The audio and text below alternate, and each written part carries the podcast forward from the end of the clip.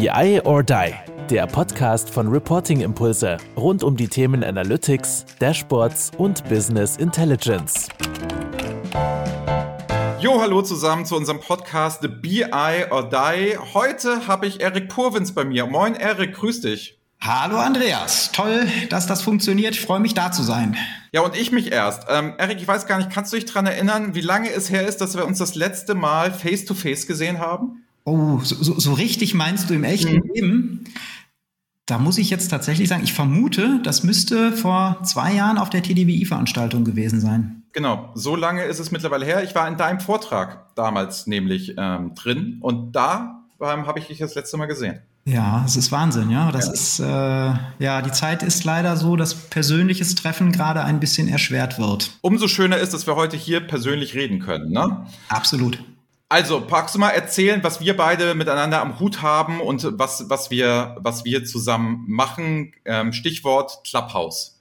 Na klar, also zum einen, wir kennen uns jetzt, glaube ich, schon mehrere Jahre eben halt übers Business, weil wir ja beide auch relativ viel im Bereich Daten unterwegs sind, treffen uns da ja immer regelmäßig und sind jetzt äh, jüngst, möchte ich mal sagen, zu Beginn des Jahres ja mit dem Clubhouse-Hype ähm, sind wir ja beide auf diesen Zug aufgesprungen und haben dort jetzt regelmäßig ja freitags unseren Lunch Talk, den wir dort ausführen. Clubhouse vielleicht für die, die es nicht kennen. Tolle neue App, zu der man sich einladen lassen kann. Das kannst du, glaube ich, machen. Ich vermute, du hast auch noch ein paar Einladungen, oder? Ich habe noch zig, zig Einladungen und Anne und Olli, die haben alle noch Einladungen. Also wer sowas noch braucht, es wird wahrscheinlich, wenn die Android-Nutzer kommen, ne? Dann wird es wahrscheinlich, wahrscheinlich noch mal eng werden. Ja. Das kann ich mir vorstellen. Genau. Ich habe also auch noch welche. Das heißt, kann man äh, sich zu einladen lassen, beziehungsweise muss man sich zu einladen lassen. Und ich würde es mal so beschreiben, für mich ist das so ein Mix aus Podcast, aus Radio und Panel-Diskussion. Genau, so würde ich das auch sehen. Ne? Also wir machen es ja so mit Carsten Bange und Oliver zusammen, dass wir immer sagen, wir haben einen Gast jeden Freitag bei, bei uns ähm, und äh, den interviewen wir so ein bisschen, aber machen dann eine offene Panel-Diskussion. Deswegen ist die Mischung, glaube ich, aus Podcast und Panel eigentlich ganz gut, weil wir haben ja kein Konzept vorher oder so, sondern das ist halt, wir unterhalten uns und jeder fragt mal, was ist der gerade und dann geht es los und da sind ja schon spannende, tiefe Themen. Also ich erinnere mich an die AI-Geschichte von der Volkswagen Group Ne? Oh, da ja. haben wir ja schon ziemlich tief dann mal Detailwissen gekriegt und das war cool. Und da hoffe ich, kriegen wir weiter solche Gäste. Das war echt klasse. Ja, das, das, das hoffe ich tatsächlich auch. Und ähm, genau, die, die Runden sind super spannend. Mir macht das echt großen Spaß, muss ich sagen. Und äh, ein ganz tolles Format. Da sollte jeder mal, der sich für Daten interessiert, äh, drüber nachdenken, ob er da mitspielen möchte. Ja. Und wir haben ja eine zweite Gemeinsamkeit, nicht nur das Clubhouse. Wir haben beide eine Gemeinsamkeit, wir haben nicht beide eine eigene Firma. Richtig. Und erzähl doch mal ein bisschen was für die Leute, die jetzt vielleicht Erik Powitz nicht so vor direkt kennen, welche Firma das ist, was sie da so macht, was eure Spezialgebiete sind, um da ein bisschen einordnen zu können. Ich nehme es vorweg, du bist Berater. Ja, tatsächlich. Und das bin ich auch schon mein ganzes Leben lang und mein ganzes Leben beschäftige ich mich tatsächlich mit Daten. Das äh, kann gar nicht sagen, warum das so ist, wenn ich ehrlich bin. Das war immer etwas, was mich interessiert hat. Ich äh, habe irgendwann mal, mal studiert. Betriebswirt bin ich eigentlich von der Ausbildung mit Wirtschaftsinformatik. Da fand ich aber auch immer Statistik und solche Sachen schon ganz spannend. Insoweit äh, und Controlling. Insoweit war ich relativ schnell tatsächlich in diesem Datenthema verhaftet und bin auch mein Leben in der Beratung, war bei verschiedenen Beratungen angestellt. Bin mittlerweile eben halt tatsächlich selbstständig ähm, in einer Gruppe. Das ist die ACP und wir sind dort, also die ACP selber ist ein IT-Dienstleister, Systemhaus, da passiert ganz, ganz viel. Und ich selber habe eben ein Unternehmen, ähm, wir heißen ACP Digital Analytics. Ähm, und der Name lässt vermuten, womit wir uns beschäftigen. Das heißt, wir beschäftigen uns tatsächlich hauptberuflich mit Daten und dem Erkenntnisgewinn aus Daten. Oder ich sage eben halt ganz gerne immer, wir versuchen Daten wertschöpfend zu nutzen. So, wie ich euch immer so wahrnehme, das ist sowohl, sage ich mal, technisch als auch fachlich. Ne? Also, wenn ja. wir beide uns da halten, ja sehr auf fachlich, okay, ist ein bisschen mir geschuldet, weil ich ja nicht so tief technisch bin am Ende des Tages aber ihr, ihr vereint so ähm, fachlich und technisch. Also ihr seid ja keine reine Techie-BI-Bude. So habe ich euch jedenfalls noch nie wahrgenommen. Nein, nein, das, das, das sind wir auch tatsächlich nicht, sondern ähm, wir haben ein recht erfahrenes Team. Also hier arbeiten wirklich viele Leute, die auch, so wie ich, dann schon, schon 20 Jahre oder mehr Berufserfahrung haben in dem Bereich Daten. Und ähm, das ist wirklich sehr, sehr bunt gemischt. Also wir fangen wirklich auch mit der, mit der Strategie an, äh, mit, mit Organisationsthemen, mit fachlichen Themen, gehen aber dann tatsächlich eben halt auch in die Umsetzung. Das heißt, wir sind auch nicht nur diejenigen, die bunte Bilder malen und PowerPoints machen, das tun wir auch, aber wir setzen auch um. Das heißt also, wir haben auch Leute, die sich mit Datenmodellen auskennen und ähm, Data Warehäuser oder Data Lake Konzepte machen und auch umsetzen können, die dann Data Vault zum Beispiel mal als, als äh, Modellierungsansatz. Oh ja, Magst du können. kurz zwei sagen? Sagen, ähm, ich weiß, wir hören viele Leiter Controlling ja auch zu oder im Controlling-Bereich selber so. Magst du mal zwei Wörter zu Data Vault sagen? Ne? Also warum sollte sich man sich damit beschäftigen? Was ist denn da so ein bisschen anders? Vielleicht nur wirklich ganz kurz mal, damit der, wenn wir den Begriff nennen, sollten wir ihn auch kurz erklären, finde ich. Ja, gerne natürlich. Also grundsätzlich ist es ja so, wenn wir also ich benutze auch da wieder gerne das Wort Datenversorgung im Unternehmen. Das heißt, wenn wir uns um die Datenversorgung im Unternehmen ähm, kümmern, dann muss man sich ja Gedanken dazu machen, wie man Daten speichert, wie man sie ablegt, ähm, um sie dann hinterher auch vernünftig nutzen zu können, um sie zugreifbar zu machen. Wenn wir jetzt im klassischen Data Warehouse Ansatz sind, gibt es verschiedene Modellierungsmethoden, wie man solche Data Warehäuser eben halt bauen kann. Und ähm, da hat sich in den letzten Jahren halt ein, eine Methodik etabliert, eben dieses Data Vault, die sich in meinen Augen vor allem dadurch auszeichnet, ähm, dass sie sehr, sehr agil einsetzbar ist. Das heißt, immer dann, wenn ich ein Data Warehouse bauen möchte, ähm, vielleicht noch nicht ganz genau die, die Zielstrukturen kennen oder wenn ich weiß, dass ich eben halt auch Quellsysteme in den nächsten Monaten, Jahren ändern ähm, und ich auf, auf Agilität setze, dann bin ich mit dem Ansatz ähm, unter Umständen ganz, ganz gut beraten. Das muss man sich natürlich wie immer im Detail angucken und da liegt auch immer meistens dann der Teufel drin.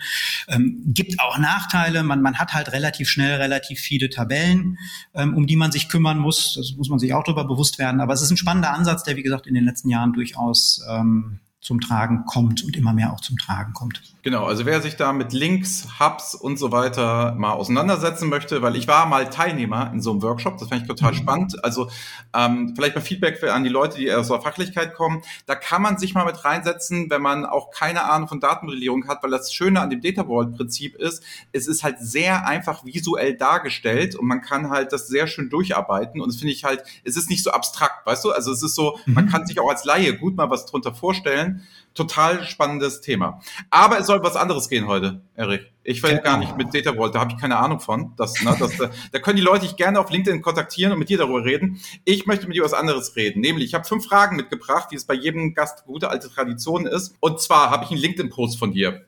Mhm. gesehen. So, dieser LinkedIn-Post, den hattest du so ein bisschen klassifiziert als Datenreise und den fand ich total spannend, weil er hat mal wirklich in einfachen Schritten aufgezeigt, wie so eine Datenreise aussehen kann. Magst du mal erzählen, was du unter diesem Datenreise verstehst? Also der LinkedIn-Post war ja auch sehr erfolgreich, das haben viele Leute gesehen und ich fand, der war auch klasse aufbereitet. Insofern magst du mal über Datenreise was erzählen? Na klar, gerne. Ich kann vielleicht vor allem mal damit einsteigen, warum ich das überhaupt gepostet habe. Das ist so ein bisschen dem geschuldet, wo wir gerade oder wo ich gerade so unterwegs bin. Ich bin oder spreche mit vielen Kunden gerade über ja das Thema Daten. Das äh, überrascht jetzt nicht wirklich. Und ich habe häufig so, so, so Aussagen im Kopf ähm, oder beziehungsweise bin mit Aussagen konfrontiert, wo die Leute mir sagen, ja, wir haben begriffen, Daten sind irgendwie ein Asset und Daten sind wichtig und man kann auch ganz viel aus Daten rausholen, man muss die vernünftig nutzen. So ein bisschen was tun wir auch schon an der einen oder anderen Stelle, aber ich habe so den Eindruck, ich weiß gar nicht, ob wir das so richtig effizient tun. Ich habe den Eindruck, da geht noch mehr. Und auch ich weiß gar nicht so richtig, wo ich anfangen soll. Und das ist so, so eine Problematik, die, glaube ich, einfach durchaus im Moment gegeben ist. Also mit Daten beschäftigen sich ja zumindest mal die größeren Unternehmen schon viele Jahre, Reportings und so weiter, das weißt du auch. Ähm, das gibt's natürlich überall, also kein Unternehmen hat da nichts, aber viele machen das einfach nicht so richtig strukturiert. Und diese Erkenntnis, dass Daten ein Asset sind, setzt sich glücklicherweise immer mehr durch. Und dementsprechend ähm, braucht es da in meinen Augen Konzepte, wie man eben halt Daten strukturiert, vernünftig, wertschöpfend im Unternehmen nutzen kann. Und das ist eben nichts, wo man dann sagt, ich kaufe mal ein Tool und dann habe ich's. Ähm, auch das ist etwas, was Unternehmen gerne machen. Ich kaufe mal ein Tool, dann ist das Problem gelöst. Das klappt in den seltensten also Fällen. Die kaufen auch gerne sieben Tools und denken, das Problem ist gelöst. ja, oder wir kaufen sieben Tools und das ist nicht richtig. ähm, klappt aber in der Regel auch nicht, sondern nach meiner Erfahrung ist das tatsächlich eben halt eine Reise, auf die man sich begibt. Ähm, ich finde die Analogie da an der Stelle ganz schön.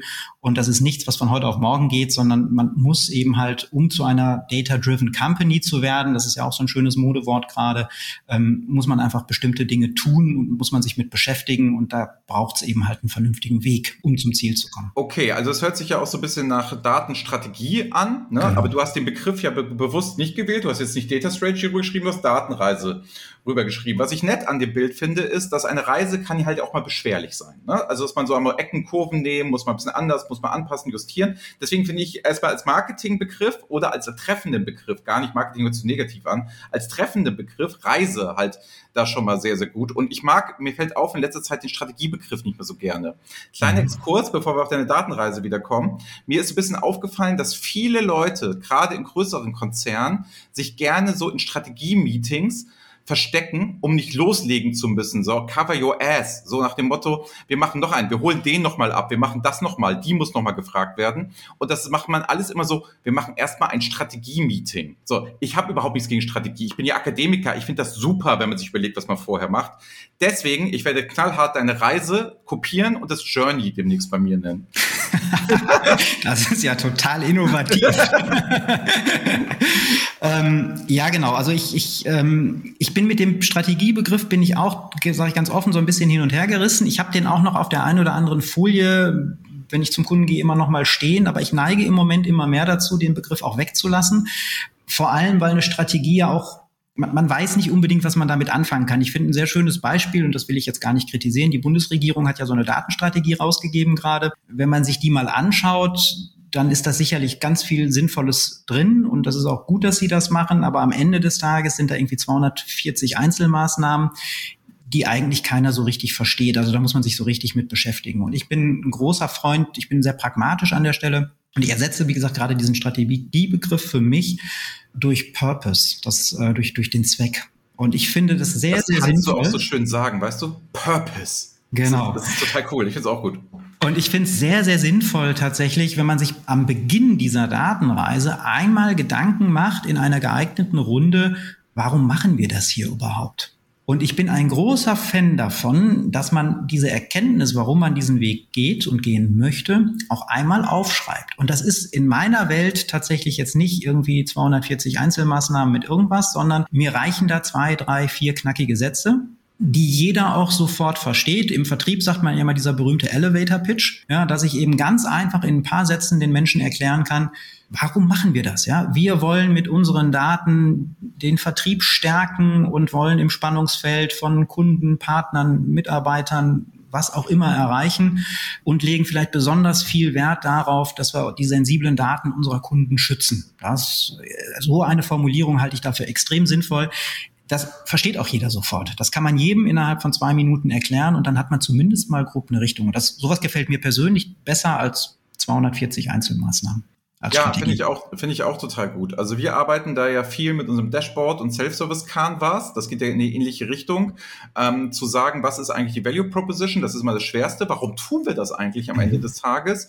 Ähm, was mir da ganz gut gefällt an diesem Canvas-Modell, wer es nicht kennt, Peter Oserwalder, ne, wo man dann diese Kästen hat, was mittlerweile auch ganz viele für Businesspläne, also wenn, kleiner Fun Fact, wenn du Gründerzuschuss beantragen möchtest, musst du keinen ganzen Businessplan mehr schreiben. Du kannst ein Canvas-Modell einfach hintun mhm. und selbst ne, die Bundesagentur für Arbeit, die man jetzt nicht besonders progressiv, die akzeptieren diese Canvas-Modelle als Businessmodell. Also es zeigt ja auch, dass man mit prägnanten Aussagen, prägnanten Sätzen in einem guten System mit einem Überblick was schaffen kann. Und deswegen gefällt mir dieser Reisebegriff auch so, um das du auch sagen gespannt, man dieses, man muss sich der Richtung klar sein. Und das Problem ist ja, die meisten Leute sagen, ich werde eine Data-Driven Company ja, who cares? Warum eigentlich? Ne? Also mhm. deswegen finde ich diesen Begriff der Reise so gut. Was würdest du denn sagen, sind denn so die, meine Frage Nummer zwei, ich wollte gerne echt bei dieser Datenreise heute ein bisschen bei dir bleiben. Meine Frage zwei, was sind denn so die Punkte, die Steps, die ich auf meiner Reise gehen muss oder welche Sehenswürdigkeiten muss ich sehen oder was muss ich unbedingt, welche Umgehungsstraßen darf ich nicht nutzen, weil ich überfallen werde oder so?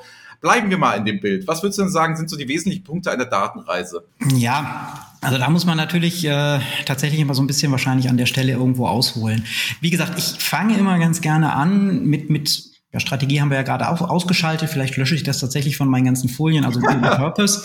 Ähm, ich beginne eigentlich immer, das eigentlich können wir streichen, ich beginne immer mit der fachlichen Sicht auf Daten. Ich glaube, das Allerwichtigste ist, dass man die fachliche Sicht auf die Daten und auf die Anforderungen an Daten bekommt. Weil, bin schon lang genug im Geschäft, früher hat man das häufig aus der IT rausgetrieben. Ich weiß gar nicht, wie viele IT-Leiter mir in meinem Leben schon erzählt haben, na, die Fachbereiche müssen wir nicht fragen, ich weiß schon, was die brauchen. Und dann haben die denen irgendwas an die Rampe gestellt und die Fachbereiche haben dann mit, dem Kopf geschüttelt und gesagt, können wir nichts mit anfangen. Also das hat sich nicht bewährt, dieses Vorgehen. Insoweit ähm, bin ich ein großer Fan davon, tatsächlich überhaupt erstmal ein, ein, eine fachliche Sicht auf die Datennutzung, auf die Anforderungen im Unternehmen zu erstellen.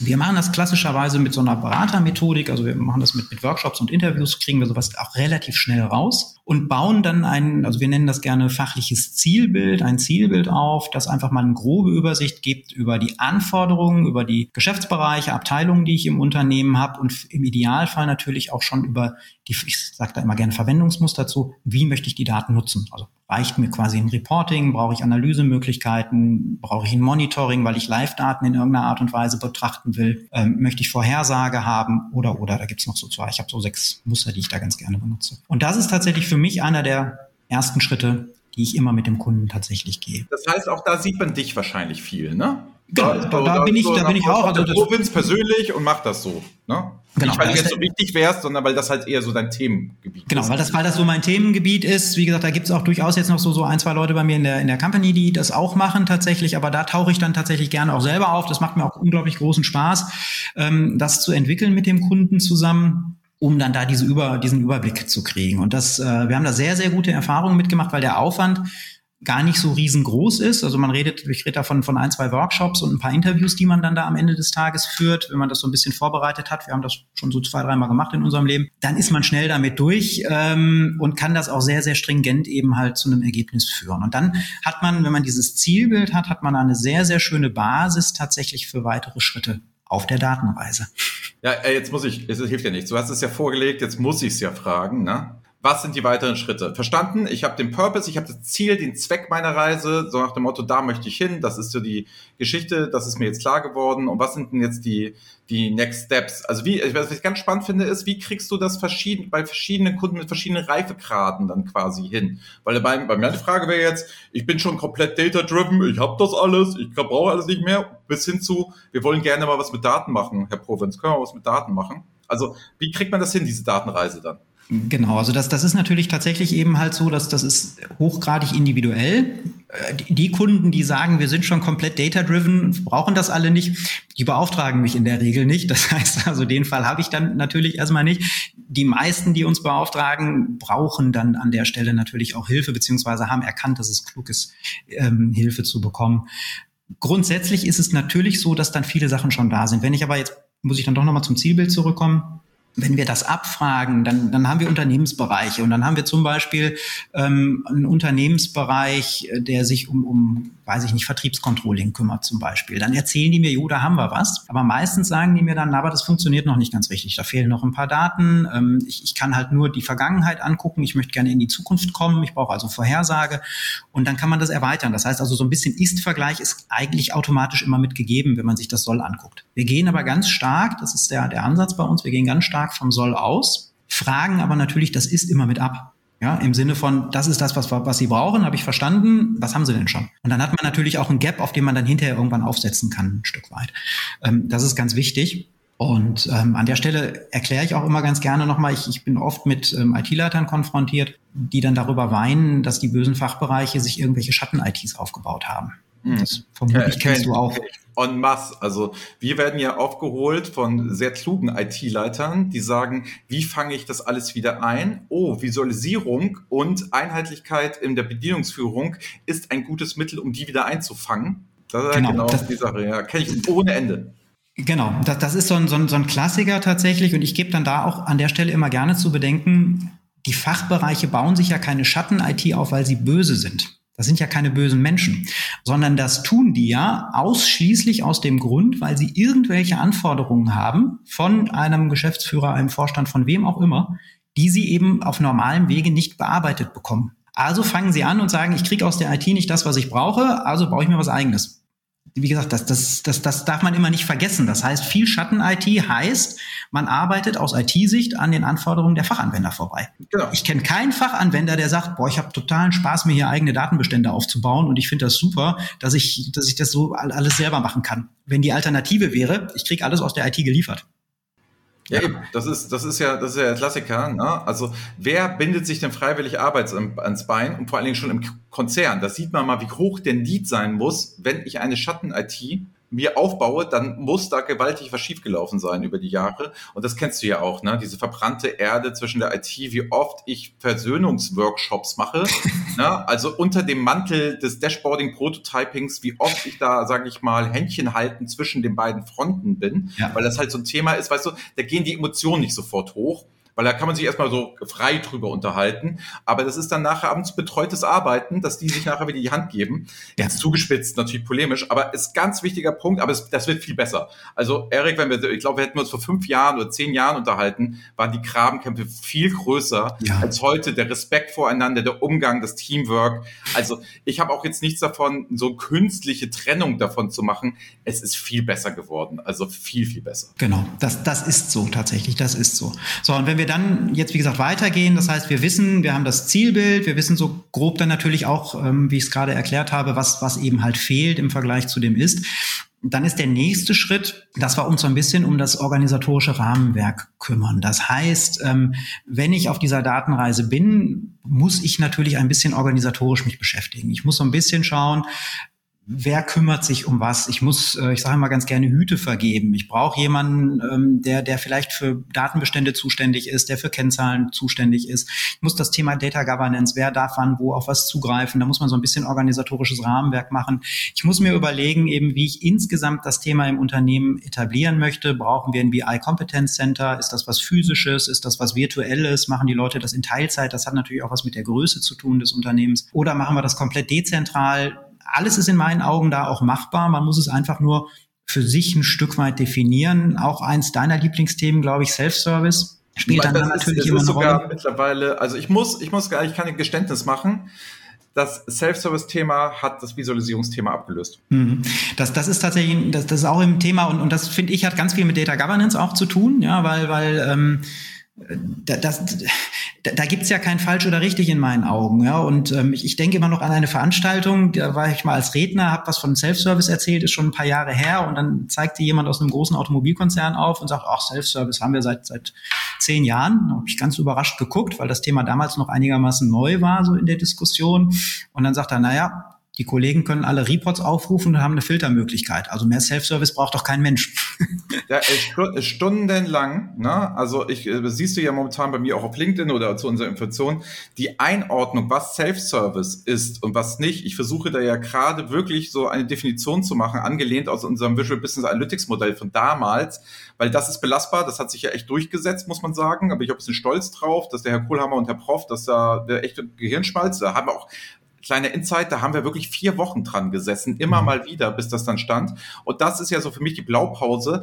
Eigentlich möchte ich ja gerade mit dem TDWI-Themenzirkel, komm doch mal vorbei, immer freitags, vor unserem Clubhouse Talk.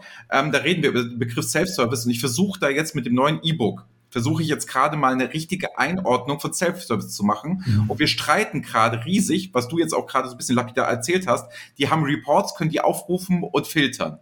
Ich bin natürlich ganz klar und sage, Leute, das ist doch kein Self-Service. Ich habe da den Data Scientisten sitzen, der auf Raw Data versucht, einem Analysen zu machen. Und das Witzige ist aber, der Kunde ist woanders. Der, also diese Interaktivität als solche sieht der als Self-Service. Und deswegen bin ich wieder der Letzte, der sagt, wenn der Kunde das ernst nimmt, ne, mache ich jetzt auch nicht den Berater schlau hier, aber ich bin echt, komm mal vorbei, weil das würde ich gerne mal diskutieren. Wo setzt Self-Service an, wo fängt es, hält es auf? So, und ich bräuchte da mal dringend Unterstützung, dass Filter setzen, Navigation und dreimal klicken kein Self-Service ist. Bitte komm vorbei. Mhm. Also ich, ich kann ich, ich da sage ich jetzt mal ganz kurz, also das Thema beschäftigt mich im Moment auch sehr und auch bei vielen Kunden. Ich habe da eine, auch da wieder eine sehr pragmatische Sicht. Ich bin mir immer nicht sicher, wo, wo Self-Service anfängt. Da kann man, finde ich, beliebig drüber streiten. Ne? Tatsächlich ja. ist dieser Filter, ist das jetzt Self-Service und bis zu den Rohdaten, ne? das, da sind wir auf jeden Fall im Self-Service. Die Wahrheit ist doch irgendwo dazwischen. Ne? Und meine Erfahrung, und das ist zum Beispiel jetzt auch auf der Datenreise ein Punkt, den wir, den wir angehen, ähm, wenn wir die Zusammenarbeit zwischen IT und Fachbereich klären, dann bin ich der Meinung, ist das eine Zusammenarbeit, die von Fachbereich zu Fachbereich unterschiedlich sein muss. Ja. Das gibt Fachbereiche auch heute noch und die brauchen nur diesen einen berühmten roten Knopf den ich da immer, den kennen wir alle, diesen roten Knopf, den möchten die gerne drücken und dann haben die alles visualisiert, was die brauchen und dann gibt's vielleicht noch mal einen Doppelklick, den sie machen und dann sind die glücklich. Alles gut. Ja, fair. Vor allen Dingen, es ja, muss ja nicht jeder tiefe, genau, tiefe Analysen machen. Wenn das mir hilft, wenn es braucht, wenn es so genutzt wird, machen. Es ist ja jetzt nicht, dass wir Self-Service um des Self-Service willen machen sollen. Das meine ich, ja. Und, und dann bin ich auch der Meinung, ist das auch völlig in Ordnung, weil ähm, da hatte ich mich auch mal irgendwann, das fand ich ganz prägnant, das Gespräch mit einem Vertriebsleiter unterhalten, der mir dann auch sagte, seien Sie mir nicht böse, Herr Kobins, aber meine Vertriebsmitarbeiter, die sollen verkaufen, die sollen nicht den ganzen Tag mit den Daten spielen. Völlig valide. Der Punkt ist absolut valide, ja. Und ähm, so, und auf der anderen Seite hast du natürlich genau eben halt die Leute, die dann irgendwie Data Scientisten in der Abteilung haben und die wollen natürlich quasi am liebsten die Rohdaten haben. Und ich bin der Meinung, dass beides machbar sein muss, dass das quasi wie so ein, so ein, so ein SLA, ein Service Level Agreement zwischen der Abteilung und der IT geben muss. Und dann muss einfach klar sein, wenn ich quasi vorkonfektionierte Berichte bekomme, Dashboards bekomme als Abteilung, dann kann ich mich darauf verlassen, dass die Zahlen richtig sind und ich kann damit arbeiten. Wenn ich jetzt manchmal das Gegenbeispiel sage, ich bekomme quasi die Zugriff auf die Rohdaten und ich hole die da raus und mache was damit und veröffentliche diese Zahlen womöglich noch innerhalb des Konzerns des Unternehmens dann muss mir klar sein, dass ich die Verantwortung für die Richtigkeit trage. Und dann muss auch klar sein, wenn ich eine Kennzahl veröffentliche, Neugeschäft im Vertrieb, eine meiner Lieblingskennzahlen, dann muss klar sein, was da drin ist und dann muss auch jemand abgestimmt haben, dass da das Richtige drin ist und das Neugeschäft nicht so definiert ist, dass ich gerade als Abteilung gut aussehe. Und ähm, das muss in meinen Augen einfach definiert werden, das muss man absprechen und dann ist die Welt auch in meiner Welt, also dann ist es in Ordnung und dann gibt's natürlich noch ganz viel dazwischen. Aber wir, ich neige dazu, zu empfehlen, dass man quasi Vereinbarung pro Abteilung trifft. Wer darf was? Wer darf auf was zugreifen? Wie arbeitet er? Und entsprechend eben halt mit höheren Freiheitsgraden, aber auch eine höhere Verbindlichkeit von den Ergebnissen fordert und die im Zweifel auch dann, dann äh, transparent macht. Haben wir sehr gute so, Erfahrungen mitgemacht. Hervorragend. Frage Nummer vier.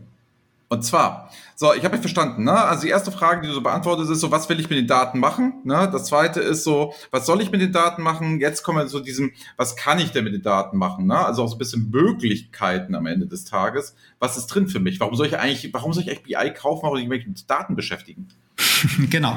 Also, was kann ich mit den, mit den Daten machen? Da gibt's natürlich ähm, da kommen wir jetzt eigentlich zu dem Teil, den ganz viele Kunden immer als erstes machen. Jetzt dürfen wir über Tools reden. Ja, genau. Ja, das heißt, jetzt braucht es dann, wenn ich, also, ne, wo, wo sind wir auf unserer Datenreise? Wir, wir wissen warum, wir wissen, was wir brauchen, wir wissen wie, das haben wir gerade geklärt. Jetzt müssen wir natürlich irgendwie noch gucken, was können wir damit machen, wie, wie funktioniert's. Das heißt also, jetzt muss ich natürlich mich damit beschäftigen, welche Werkzeuge brauche ich. Ich brauche irgendwie eine IT-Architektur. Wie will ich die Datenversorgung im Unternehmen sicherstellen? Brauchen wir ein Data Warehouse? Brauchen wir ein Data Lake-Konzept? Ähm, wie wollen wir das strukturieren? Da sind wir dann bei dem Thema Data Vault auch an der Stelle. Ne? Brauchen wir was Agiles oder sagen wir ganz ehrlich, unsere IT-Systeme, die sind stabil, die werden sich auch in den nächsten fünf Jahren voraussichtlich nicht ändern. Agilität ist für uns gar nicht so spannend. Ist ein Punkt, den habe ich immer noch mal wieder mit Kunden zu, zu äh, erlebt und diskutiert. Ist auch in meinen Augen in Ordnung. Wenn die sagen, da ändert sich nicht so viel bei uns, ja, Behörde, Klassiker.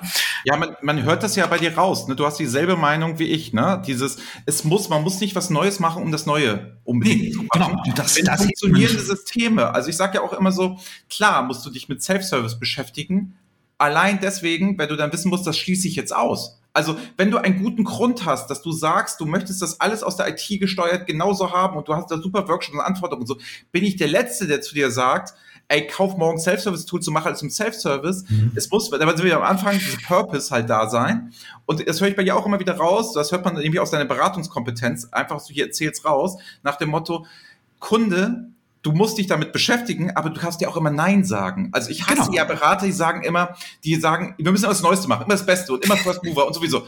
Ey, das ist der, die bringen euch das Chaos ins Haus. Mhm. Auf der anderen Seite mal, wenn man sich dafür entschieden hat, dann Vollgas zu geben und sagen, jetzt gehe ich aber auch den Weg und das tut auch weh. Ja, aber bitte vorher erst einmal überlegen und nicht so, wir machen mal jetzt ein bisschen Self-Service und dann mein Lieblingssatz. Kennst du das? Der Werkstudent guckt sich das Tool schon mal an. ja, genau. Alter Schwede, ey. Ja, genau. Oder, oder, ja, wieso? Wir haben den Mitarbeiter doch auf eine Schulung geschickt. Ihr war doch drei Tage auf einer Schulung. Die müssen das doch jetzt können. Ja, ja das, auch Das ist mein zweiter ja. Lieblingssatz. Genau. Die wissen, die, die, wissen jetzt, wie man, ähm, wie man Diagramme Power BI macht. Ja, ja super, genau. ey. Cool. Ja, das, das, das funktioniert halt nicht, genau. Aber das ist eben halt genau der Punkt. Das heißt also, da sind wir jetzt aber wirklich dann in dem Bereich, ähm, wir müssen uns damit beschäftigen, wie wollen wir die Datenversorgung im Unternehmen organisieren, welche Tools wollen wir haben. Auch wieder bei meinen Verwendungsmustern, die ich gerade gesagt habe, wie gesagt, brauche ich ein Reporting-Tool, brauche ich irgendwas, was ähm, Analysemöglichkeiten gibt, brauche ich irgendwie was, was monitoren kann, brauchen wir eben Data Science, weil wir in die Zukunft gucken wollen und, und, und. Das sind genau diese Themen und das müssen wir natürlich tooltechnisch dann irgendwann auch entscheiden.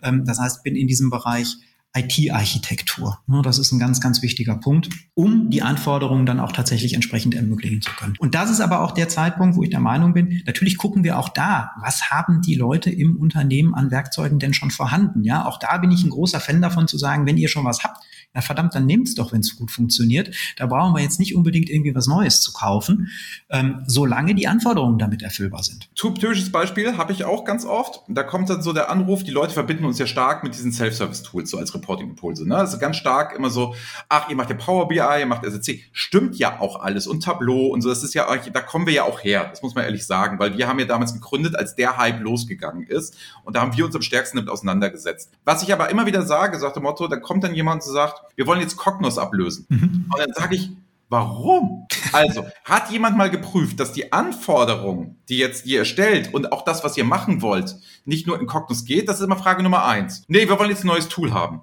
Sag ich nochmal, warum? Dann Frage Nummer zwei, sag ich, habt ihr mal ins neue Release geguckt? Das ist gerade ganz aktuell, deswegen fällt mir das so ein. Habt ihr euch das mal angeguckt? Wie geil das ist und was das ist? Wollt ihr wirklich morgen komplett Cognos verlassen? Habt ihr da echt mal einen Grund? Ihr habt Experten im Unternehmen, Leute es aufbauen, ihr habt eine verlässliche Datenpuppe, so nenne ich Cognos immer ein bisschen liebevoll so, und das hässliche Endline unter den Tools. Und das ist es nicht mehr. Das ist mir jetzt definitiv klar geworden. Und jetzt sage ich auch, okay, das ist jetzt nicht verschrien als das Self-Service-Tool. Ne? Und ich habe ja auch diesen Gartner-Quadranten euch dargestellt und sagte, vor zehn Jahren stand IBM hier noch oben, jetzt irgendwo da unten lasst euch davon bitte nicht blenden. Wenn ihr dann zum Ergebnis kommt, ich brauche Tableau mit einer A-Anbindung und so weiter für meine Data Scientisten, fein. Seid bitte der Letzte, der nicht mit euch ein Projekt dazu macht. Ich bin aber genau derjenige, der auch sagt, ey, wir machen auf Cognos ein geiles Reporting mit viel Interaktivität, mit vielen Sachen. Und wenn ich da morgen noch nicht meine Analyse fahren kann, gibt der IBM doch Zeit, die bewegen sich doch gerade. Weil ich sage auch bei allen SAP-Kunden, die jetzt so gönnerhaft da stehen und sagen, ja, mit der SAP Cloud for Analytics, ne, jetzt haben wir das alles ja, wie lange habt ihr denn drauf gewartet? Also mhm. insofern, jetzt gibt doch Cognos auch nochmal die Chance und ich spreche das Thema an, weil ich weiß, du hast ja auch eine gewisse Cognos-Affinität. Ja, ja, genau. Ich habe in meinem Leben tatsächlich da schon, schon ganz viel eben halt in dem Bereich auch tatsächlich gearbeitet und viel, ähm, war viel auch, auch in der Finanzbranche unterwegs ähm, in der Vergangenheit und da ist einfach Klassiker. Cognos auch ein starkes Tool. Ähm, IBM bei einer Finanzbranche immer gut gesetzt. Insoweit habe ich da viel Erfahrung und das ist genau wie du sagst. Und, und auch da vielleicht nochmal eine Botschaft, ähm, die ich immer rausbringen möchte oder die ich immer gerne auch nochmal erkläre. In den ganzen letzten, ich weiß gar nicht, zehn, mindestens mal 15 Jahren, ähm, habe ich kein Projekt mehr am Tool scheitern sehen. Ja. Ja. Ähm, Projekte, wenn sie denn scheitern, scheitern nicht, weil das falsche Tool ausgewählt ist. Ja, Projekte scheitern an Menschen, Projekte scheitern an Projektmanagement, Projekte scheitern an, ich nenne das immer ganz gerne Burghöfen, weil irgendjemand nicht mitspielen will. BI-Projekte scheitern gerne an dem eigentlichen, was sie tun sollen, nämlich Transparenz schaffen. Das will auch nicht immer jeder. Aber dass ein Projekt an einem Tool scheitert. Ähm, also habe ich schon mal erlebt, aber das ist tatsächlich, ich glaube, 20 Jahre her. Ja, das, das ist geil. Ich zum Beispiel nicht. Ich habe das noch nie erlebt. Ne? Ich, kenne, ich kenne nur, dass die Leute die immer dem Tool die Schuld geben wollen. Ne? Und dann stehe ich da immer hin und sage so, nee, Leute, weil das, weil das Gras ist beim Nachbarn ja immer grüner, ne? Mhm. Ja, aber die haben XY im Einsatz, deswegen geht das bei uns nicht. Sage ich, nein, es geht bei euch nicht, weil ihr die Organisation nicht habt und weil ihr Geld für Tools ausgegeben habt, anstatt für Change Management, für Workshops, Überzeugung und internes Marketing. So, deswegen funktioniert euer Projekt nicht. Und jetzt versucht ihr euch zu retten, was ihr alles verbockt habt, indem ihr einfach ein neues Tool anschafft. Und dann versprecht ihr, es wird alles besser. Und ich kann euch jetzt schon Brief und Siegel geben, wenn wir jetzt nicht hart hier mal reingehen, du weißt, ich bin immer ein Freund der klaren Worte, wenn wir jetzt nicht ändern, dann können wir es knicken. Gerne dann auch mit dem neuen Tool, aber versprech mir wenigstens dann Second Chance, Jetzt machen wir es diesmal richtig mit den Prozessen und was du gelernt hast im alten Tool, lag niemals am Tool. Genau. Das ist tatsächlich so. Wie gesagt, ich habe das einmal in meinem, Erleben, äh, in meinem Leben erlebt, dass ein Tool wirklich auch schuld war, weil es einfach nicht funktioniert hat. Ja, das muss man einfach mal so sagen. Also da, das ist immer wieder abgebrochen. Es gab Fehler. Das war ein Datenbeladungstool, ja, muss man auch dazu sagen. Ähm, und auch der Hersteller, ich nenne ihn jetzt bewusst nicht, ähm, hat das damals nicht in den Griff gekriegt und dann irgendwann nach nach also so ein altes ETL-Tool dann damals oder ja, wie? Genau. Okay. Und nach nach vielen nach vielen Releases gab es dann irgendwann hieß es ja, es gibt jetzt eine neue Variante und wir wollten dann wissen, super, wie ist der Migrationspfad oder er ist einfach, ihr müsst alles neu machen. Da hatte der Kunde dann keine Lust mehr. Ja, also ähm, das das da war es wirklich das Tool tatsächlich. Ja. Ähm, aber das ist wirklich das einzige Mal in meinem ganzen Leben, dass ich erlebt habe, dass ein Tool wirklich die Schuld war. Oder dass man dem Tool die Schuld zuschreiben konnte. So, dann Frage Nummer fünf. Wir sind auch schon noch maßlos drüber. Na? Jetzt beende mal mit uns die Reise. Also meine Frage sagt, was ist das Ende der Reise, was ist das Ziel? Das erreichte Ziel. Das habe ich dann, wenn ich die Reise durchlebt habe. Genau, also ähm, der, der, Punkt, wie gesagt, jetzt, jetzt haben wir die, die, die ersten Teile ähm, haben, wir, haben wir durchgesprochen. Dann kommt natürlich irgendwann, dass ich das Ganze auch nochmal umsetzen muss. Ne? Das ist ein ganz wichtiger Punkt natürlich, dass wir eben halt das, bis, bis gerade waren wir ja so dabei, dass wir gesagt haben, wir legen Tools fest, Architektur, Governance und, und Regeln und, und Organisation. Dann muss man natürlich irgendwann in die Einzelplanung gehen. Das heißt, ähm, auch da wieder aus diesem, diesem Zielbild vom Anfang habe ich jetzt natürlich eine sehr schöne Möglichkeit zu sagen, jetzt picke ich mir einzelne Bereiche raus, zum Beispiel so ein Vertriebscontrolling und dann fangen wir wirklich an umzusetzen. Ja, also das ist ein ganz wichtiger Punkt. Und mir ist dabei immer ganz besonders wichtig, dass man die Menschen dabei mitnimmt. Also viele Projekte werden in meinen Augen nicht ideal durchgeführt, weil man sie als reine Technikprojekte an der Stelle sieht. Und es sind keine Technikprojekte, sondern das sind Menschenprojekte. Und ganz, ganz wichtig ist, dass man eben einfach die Menschen dabei nicht vergisst. Auch bei dem, was du gerade gesagt hast, ist so ein schönes Beispiel. Wir brauchen mal eben ein neues Tool.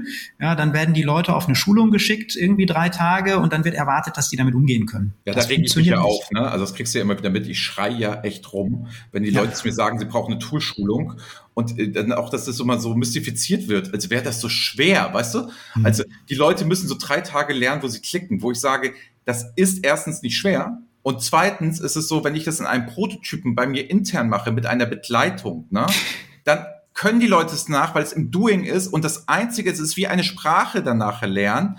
Wenn ich halt schon Italienisch kann einigermaßen, dann kriege ich Spanisch erstens relativ schnell drauf.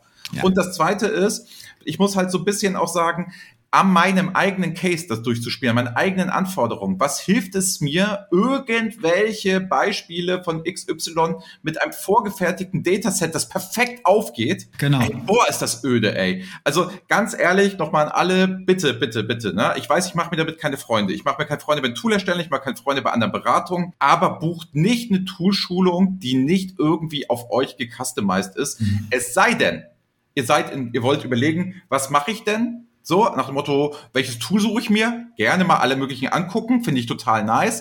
Oder ihr sagt, ihr möchtet Visualisierungskompetenz aufbauen. Und da ist es dann fast noch egal, in welchem Tool, weil die können alle nachher am Unterstrich dasselbe. Das heißt nur, aber auch Visualisierungsworkshops, ne? Genau dasselbe auch nochmal bitte nicht mit PowerPoint, sondern auch an einem Tool. So, also wenn die ganzen Hichert-Geschichten so, ne, Jürgen Feitz war ja noch im Podcast, super aufgehen in PowerPoint und ihr wollt das nachher machen, dann buch bitte auch eine Schulung, wo es direkt in einem Tool quasi mit angeboten wird, so was es bedeutet und so. Ach, ich, ich höre jetzt auf, Erik, das können wir noch mal Folge für sich machen. Du merkst, ich werde schon wieder emotional jetzt zum Ende.